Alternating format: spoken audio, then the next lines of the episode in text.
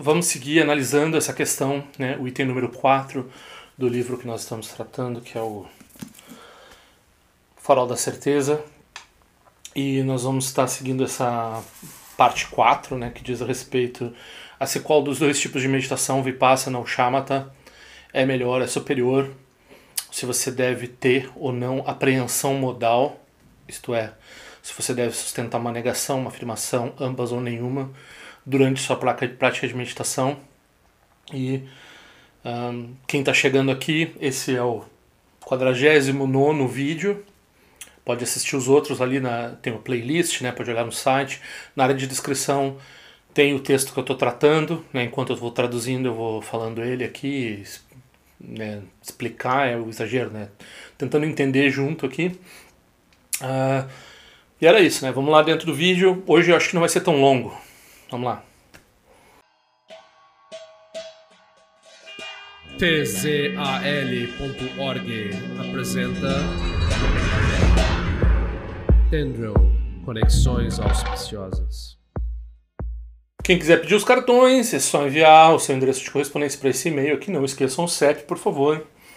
E se achar interessante fazer uma contribuição para esse canal, uh, você pode usar esse Pix, essa chave Pix aqui embaixo, ou esse código QR. E também esse é, a chave Pix é esse e-mail, né? Conexões auspiciosas, sem o tio, é claro, arroba gmail.com. É para esse lugar também que você pede os cartões. Se você está no áudio e não está não tá vendo as coisas que eu coloco na tela, porque isso aqui é um vídeo no YouTube, não é um podcast. Não, se você está ouvindo o podcast, é um podcast. Não sei o que, que é. É as duas coisas, né? Mas conexões auspiciosas, arroba uh, gmail.com. E se você quiser contribuir, essa é uma chave Pix. Se você quiser fazer perguntas, sugestões, se você quiser pedir cartões, é tudo por esse e-mail, conexõesauspiciosas.gmail.com. E divulguem, se vocês veem valor, divulguem meu trabalho, né? se inscrevam no canal. A pessoa já não tem paciência de dizer essas coisas. Imagina ouvir, né? Vocês ouvem tudo que é. Eu também ouço tudo que é canal do YouTube, né? Tem gente que tem mais habilidade em, em pedir assim, atenção e pedir né, que ajude a divulgar, enfim, né? Às vezes a pessoa vê que tem alguma coisa de diferente num canal ou outro, daí gosta de ajudar e tal. Daí você não pode ajudar financeiramente através dessa, uh, dessa chave Pix, conexões, conexões auspiciosas.gmail.com. Pode ajudar se inscrevendo no canal, divulgando e assim por diante. Né?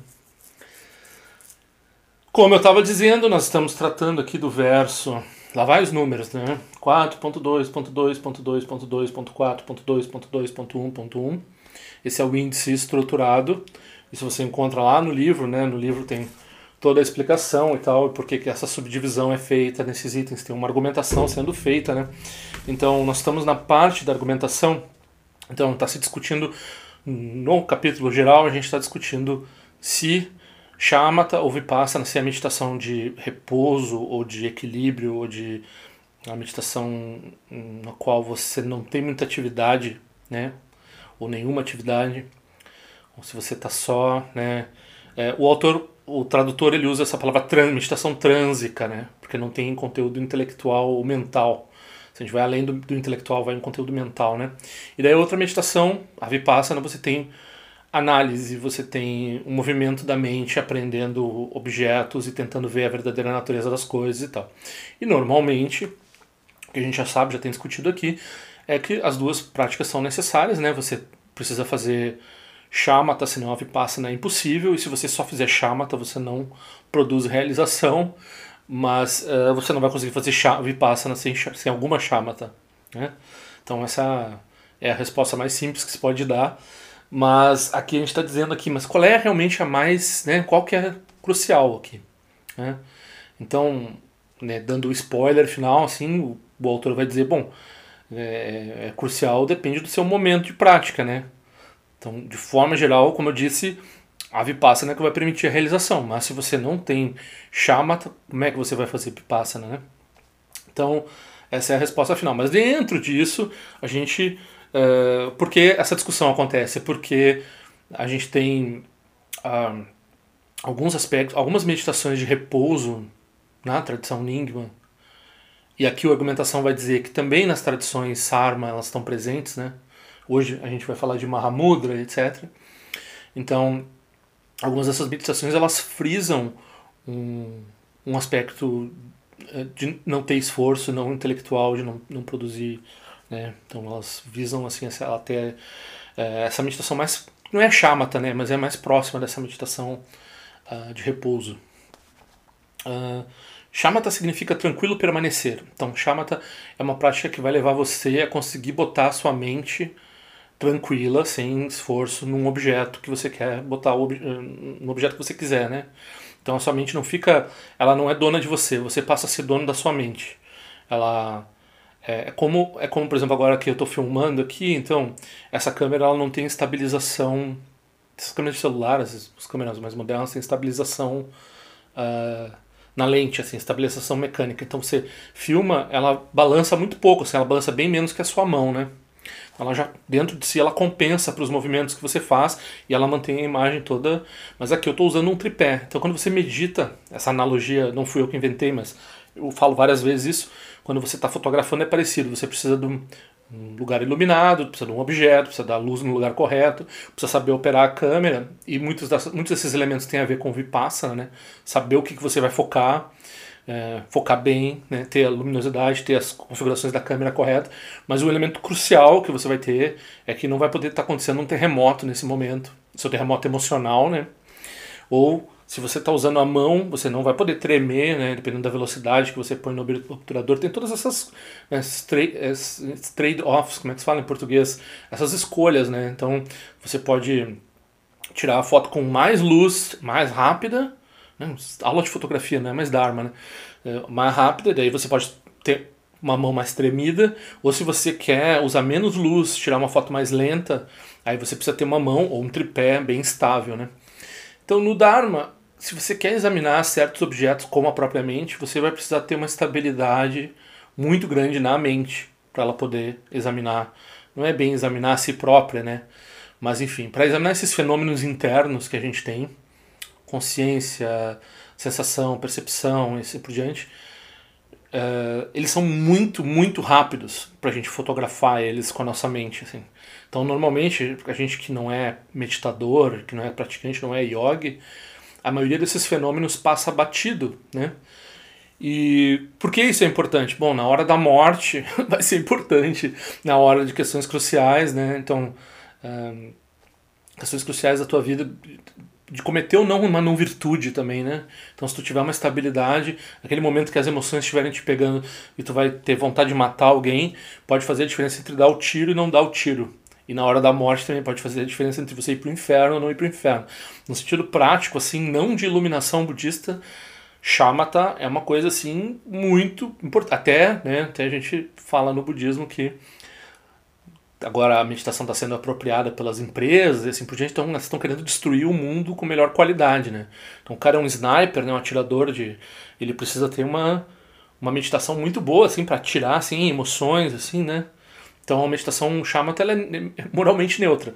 Aí dentro do Dharma, é claro, você não vai praticar shamatha fora do contexto do refúgio, fora do contexto da moralidade, da ética budista e assim por diante.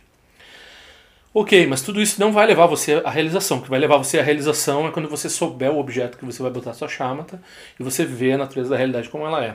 Aí a gente tem esse argumento aqui dentro que nosso, os nossos oponentes aqui principais dentro desse, desse livro todo, desse texto todo, mas nesse capítulo em particular, eles vão dizer que estudar é muito importante e meditação analítica intelectual é muito importante e que é muito importante obter o, o, o, o tipo de refutação formal que produz a vacuidade, ou seja, que está uh, ah, além dos quatro extremos. Né? O nosso oponente ele sabe que essa refutação, esse, esse modo de operar intelectualmente a mente, ele está além dos quatro extremos. Né?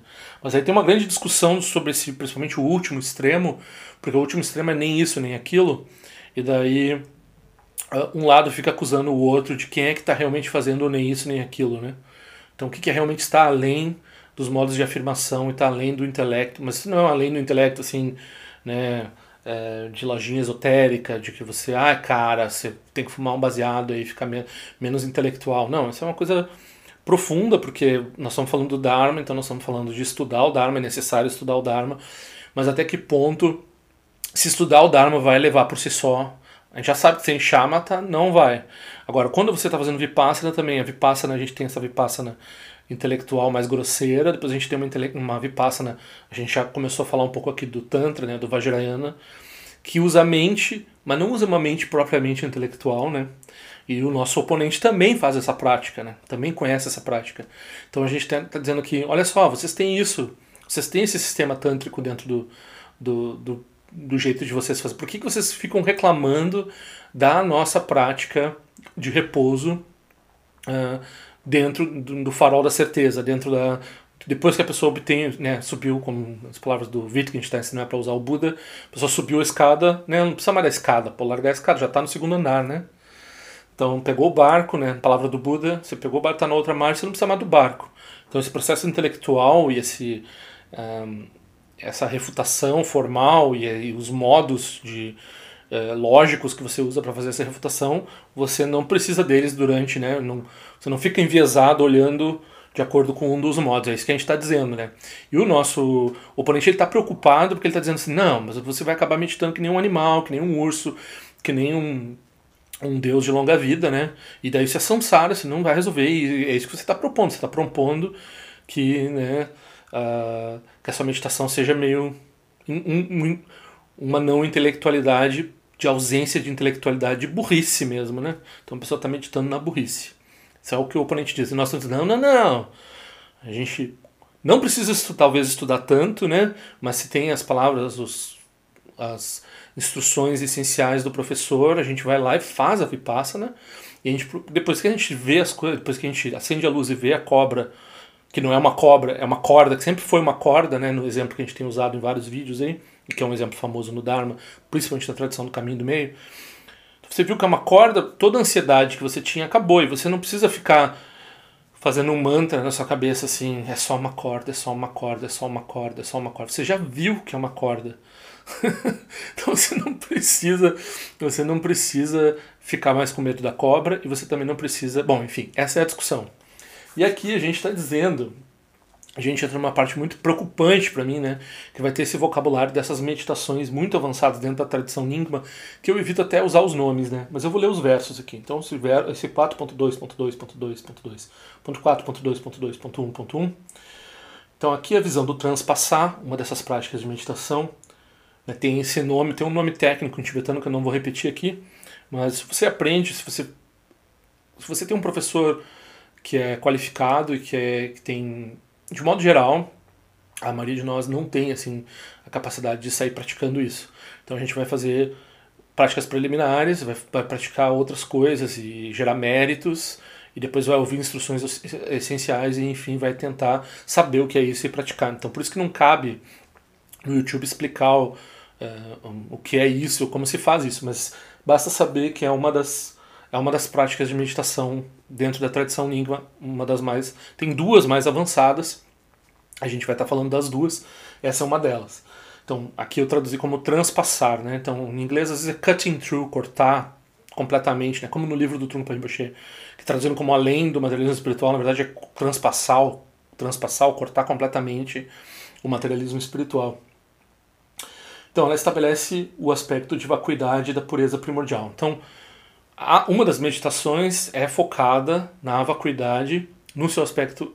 Então, a gente já falou que vacuidade é uma coisa do Mahayana lá e pureza primordial é uma coisa lá do Vajrayana, do Tantra, né? Então, isso acontece, né? Então a gente tem os mesmos, os mesmos temas no Shravakayana, no Mahayana, no Vajrayana. Inclusive a gente está falando de Shama Vipassana, são coisas que tem lá no Shravakayana, né?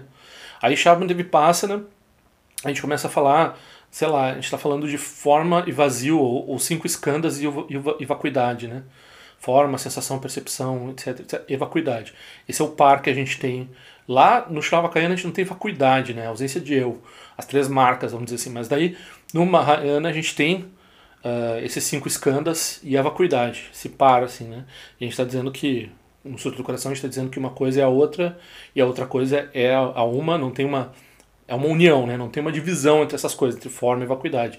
Não tem uma vacuidade que está além da forma, um vazio lá, que ah, daí não tem forma. E não tem uma forma assim que possa existir que não seja vazia.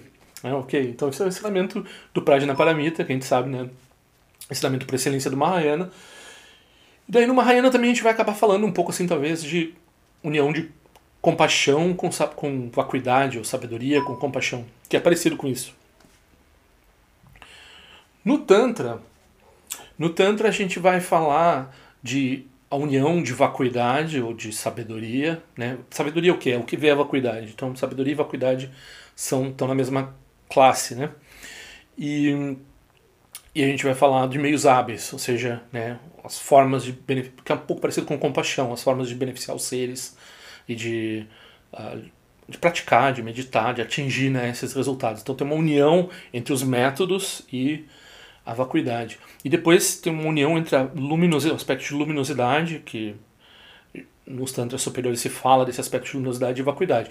Então tem um crescendo assim, permanece a palavra vacuidade, mas daí também no Vajrayana a gente vai falar da vacuidade como pureza primordial, um dos aspectos da vacuidade, né, no, no no vídeo logo anterior a esse, a gente estava mostrando alguns textos lá que fala da vacuidade já como pureza no Mahayana. Isso vai ser frisado mais no, no Vajrayana e, em particular, nessas práticas de meditação que são o ápice do, do Vajrayana que nós estamos falando aqui. Então, essa prática está ligada à vacuidade e pureza primordial. E a outra prática, né, que é o próximo verso, a visão da realização luminosa, falei que tem essa questão de luminosidade, que está além de tudo que, que perpassa tudo. Eu não sei se essa tradução dele, mas eu não quis também alterar muito, né? Mas é uma realização é, que está acima de tudo, ele colocou, né? Basicamente, foi o que eu traduzi. Mas talvez ele queira dizer que perpassa tudo, que está acima e em meio de todas as coisas, né? Então, essa realização, essa visão da realização luminosa, ela que determina a natureza dos corpos de, Buda, de Budas e sabedorias, né? Os Tathagatas e as sabedorias correspondentes aos Tathagatas e assim por diante como espontaneamente presentes, né? Então, essa palavra espontaneamente presente também é, essa expressão também é própria desse tipo de meditação. Na luminosidade interna do corpo do vaso jovem. Aí, aqui, na próxima, logo na sequência, bom, eles vão dizer que esses dois tipos de meditação são inseparáveis, que são a união de pureza primordial e presença espontânea. São dois outros aspectos que se fala nesse modo. Eu não posso, não tem, é nem não posso, não, tenho como né, é, é, explicar em detalhes o que é pureza. Não tem, tem como ter é, explicar em detalhes essa coisa de pureza primordial pela minha incapacidade, pela possível incapacidade da pessoa que está ouvindo. Então, nessa combinação de um cego que está né, conduzindo os outros cegos para um abismo, assim, a gente fala aqui os termos em voz alta, mas a gente não examina muito bem eles e fica essa aspiração da gente encontrar um professor e ouvir isso pessoalmente, né, num contexto que a gente vai fazer prática e assim por diante. Uh, mas aí o próximo verso é interessante, na grande perfeição, que é essa, o nome dessa prática, né? O dito tilaka indestrutível da sabedoria. Tilaka é essa, quando tem umas pessoas assim na Índia que põem essa, essa um risco aqui, né? Ainda tem o bindi, que a pessoa casa, né, põe uma bolinha, e tem o tilaka. O tilaka é aquela linha que vai aqui assim. Um, então, é, e ela representa o bindo, ela representa né, esse aspecto mais sutil da mente, da, da, da mente e da, do corpo sutil e assim por diante. Então, o tilaka indestrutivo dos outros sistemas tântricos das tradições sar, sarma é claramente ensinado como sinônimo disso, a união de pureza primordial e presença espontânea que é o corpo do vaso jovem. Né? Daí o Trochu Jandor lá no seu comentário ele vai dizer, olha, né, essa coisa do tilaka, essa linhazinha, ou seja, uma gota, se é um bindo, né, então ele fala a palavra gota e tal. Às vezes se usa a palavra esfera, né, uh, essa esfera e tal, ou o corpo do vaso jovem também, que é uma expressão que é enigmática, ele fala assim, não tem como você, não tem uma, como gerar uma imagem disso, né, isso daí é uma metáfora que tem uma, um, um, sentido profundo que você vai aprender na prática, porque se você pensar nessas coisas, porque se pode ser uma, se pode ser outra, tanto faz, né? Ele vai dizer. Porque são só metáforas, são só ideias que você dá a respeito de uma coisa inefável que você está falando. Né?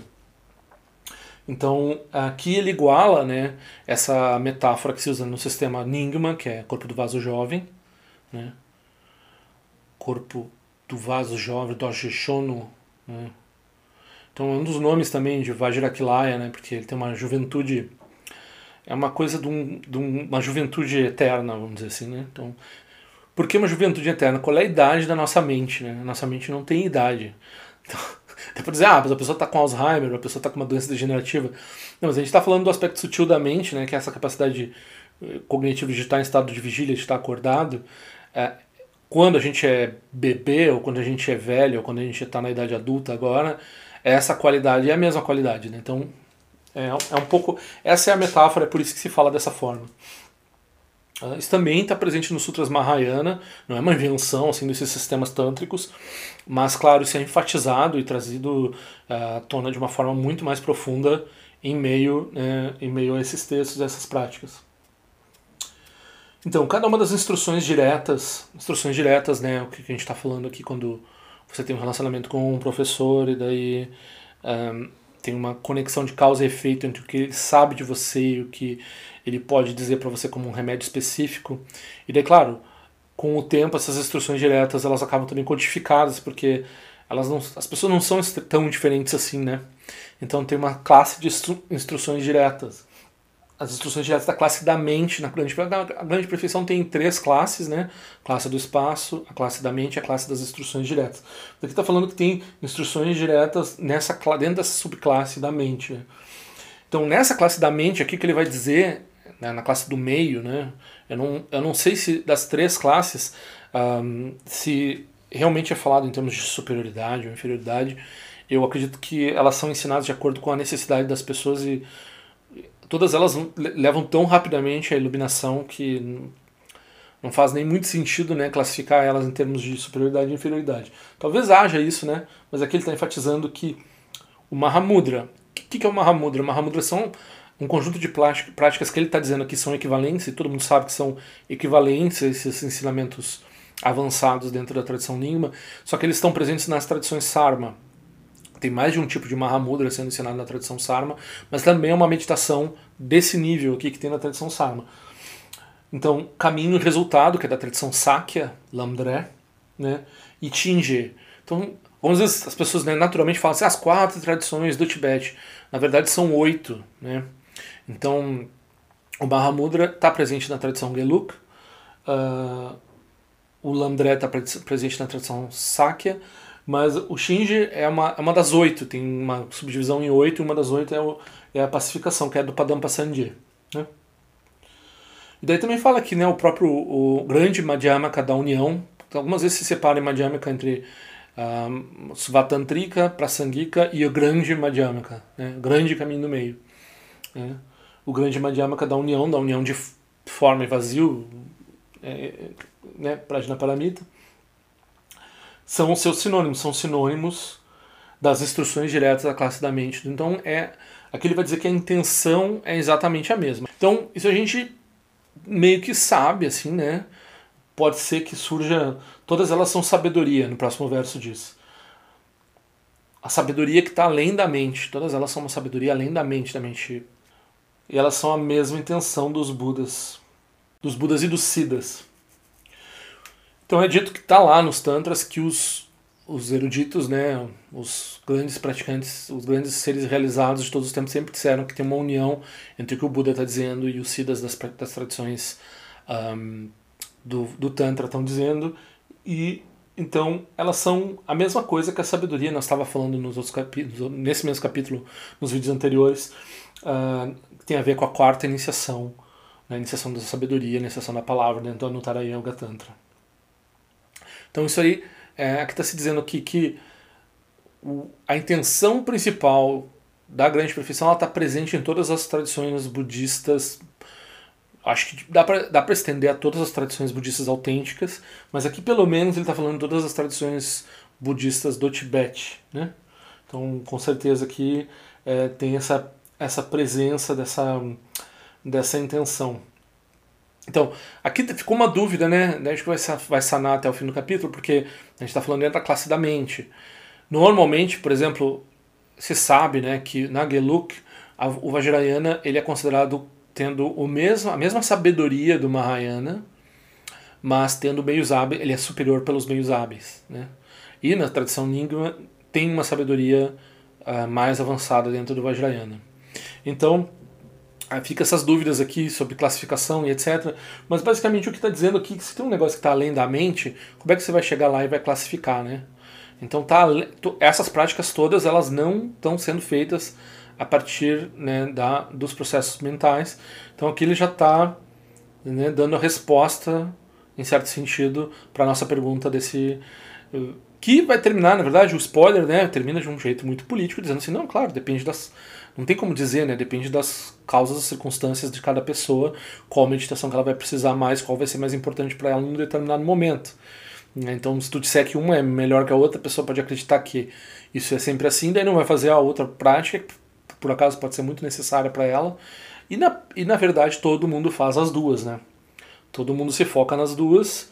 Uh, o só que a gente termina argumentando é que essa história de uh, sustentar uma apreensão modal, ou seja, um dos quatro modos né, de afirmação, negação, etc, etc, isso daí não é uh, do jeito que a Enigma faz, não é um nem nem só o último dos extremos, né? Ah, que não é nem isso, nem aquilo, e não sei o que, a gente fica numa, numa, num gato de Schrödinger uh, intelectual, que o intelecto está presente, mas não está presente, não. É mais que nem a gente estava falando, que é que nem a cobra, que é vista, quando ela é vista como uma cobra, não tem cobra, cobra nenhuma, né? Então não precisa ficar fazendo mantra de, ah, é, é só uma cobra, é só uma, é só uma corda, é só uma corda. Essas duas palavras ainda tem um problema que em português, em inglês não é assim, né? Eu acho que no sânscrito também não. Mas em português são palavras parecidas, então a gente se confunde. Mas você entendeu, né? Então era isso, foi mais breve hoje. Eu. Um, ah, eu talvez devesse ter falado isso antes, ninguém assiste até o fim, né? Mas talvez o próximo vídeo. Talvez eu tenha que pular um ou dois vídeos, porque eu tô indo no evento agora essa semana, evento do Dharma. Faz tempo, né? Depois da pandemia não teve, não fui nenhum ainda. Primeiro evento que eu vou ver meus lamas, que eu vou ver a sanga novamente, tudo de máscara, né? Todo mundo vacinado. Então, talvez eu lance mais um vídeo essa semana, talvez só na quinta-feira da outra semana. Você que está vendo isso fora do tempo, nem sabe de que tempo eu estou falando, né? Tudo bem, tá tudo perdoado aí dentro do, tem ninguém para perdoar, inclusive, né? Enfim, tá tudo resolvido. Era isso. Padma Dorje não é um professor budista reconhecido pela tradição. Ele apenas repete o que ouviu por aí. Se algo aqui fizer sentido, pergunte a respeito para seu próprio professor. Se não fizer sentido, descarte. tzal.org. Este áudio foi elaborado em resposta a uma pergunta, pedido ou desaforo. Qualquer coisa, escreva para padmadorje.gmail.com. Ao longo de minhas muitas vidas e até este momento, todas as virtudes que tenho alcançado, inclusive o mérito gerado por esta prática e todas as que vier a conseguir, ofereço para o bem-estar dos seres cientes. Possam a doença, guerra, fome e sofrimento diminuir para todos os seres, enquanto sua sabedoria e compaixão aumentam nesta e em vidas futuras. Possa eu claramente perceber todas as experiências como sendo tão insubstanciais como o tecido do sonho durante a noite e imediatamente despertar para perceber a manifestação de sabedoria pura no surgir de cada fenômeno. Possa eu rapidamente alcançar a iluminação para trabalhar sem cessar pela liberação de todos os seres. Nilo wei kore shinga sumpa na niwa malun jikwe neche le zingwa ten shinja so eza peka jarpa du ten jiwe che. Om so chi jamien chenpe neche la sawa kuncha tu ziwe zeta iba ime jino jo chulu piyama nyen jogi sasun da du ten jiwe che. Chume kwenye piyama samba sasun ran chen chese no pa igar jiwan shu shu kutu peku kuse deshin te zindar shen isho. Shikme tu shu trukpa nange wancha tunga drupa ten romu yen ngen kupa malo la san ilun du ten leta tu ten jiwe che. Peme jesun peme risu che peme tan la chi kusi suruwan peme wancho chi truma jeso shin do ni peme lun je du jiwe che. Penen jiwa ne chenpo ten pa yuri ne pa dan ten pa si pe chenpo dan kuse chasen ten jiwe che. Kusun san che guru rinpa shi ngandu kondade wachin pa jabar che konsa tu tu ra posa so adep so shin shi lab tu so shin nonsen gwe beche shiwa dansan palung je drupa chin che lo oma hong benza gu rupe ma se de hong ken lo sho song de lo che zan lin sa song cha pa pe otro jo sho song ngang wa dam yi rao du song ge le sho